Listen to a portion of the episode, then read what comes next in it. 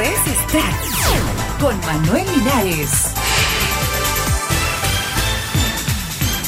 Muy buenos días, estas son las noticias para hoy, martes 6 de abril del 2010.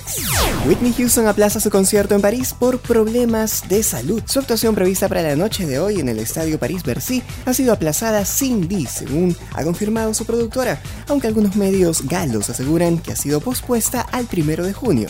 La razón de esta medida, una insuficiencia respiratoria de última hora.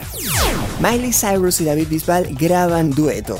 El cantante español David Bisbal y la estadounidense Miley Cyrus grabaron un dueto en el que se mezcla el español y el inglés y que se conocerá como When I Look at You o Te miro a ti.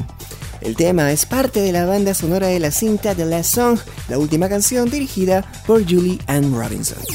La cinta Clash of the Titans, una historia de acción de los dioses griegos de la mitología, encabezó en su estreno las ganancias en taquilla el fin de semana con 61.2 millones de dólares. Producida por Warner Bros., Clash of the Titans presenta al astro de Avatar, Sam Worthington, como el héroe y semidios Perseo, y a Liam Neeson como su padre Zeus, rey de las deidades de Olimpia. A continuación, las 10 películas con mayores ingresos en los cines de Estados Unidos y Canadá. Las cifras están en millones de dólares. Puesto 10, Shutter Island con 1.4. En el 9, She's Out of My League con 1.5. En el 8, Diary of a Wimpy Picket con 5.3.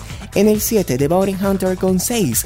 En el 6, Hot Top Time Machine con 8. En el 5, Alice in the Wonderland, Alicia en el País de las Maravillas con 8.2. En el 4, The Last Song con 16. En el 3, How to Train Your Dragon con 29. En el 2, Tyler Penny's Why Did I Get Married To con 29.2 y en el puesto número 1 Clash of the Titans con 61.2 millones de dólares. Hasta aquí Extract Podcast y Noticias. Les habló Manuel Linares. Hasta la próxima.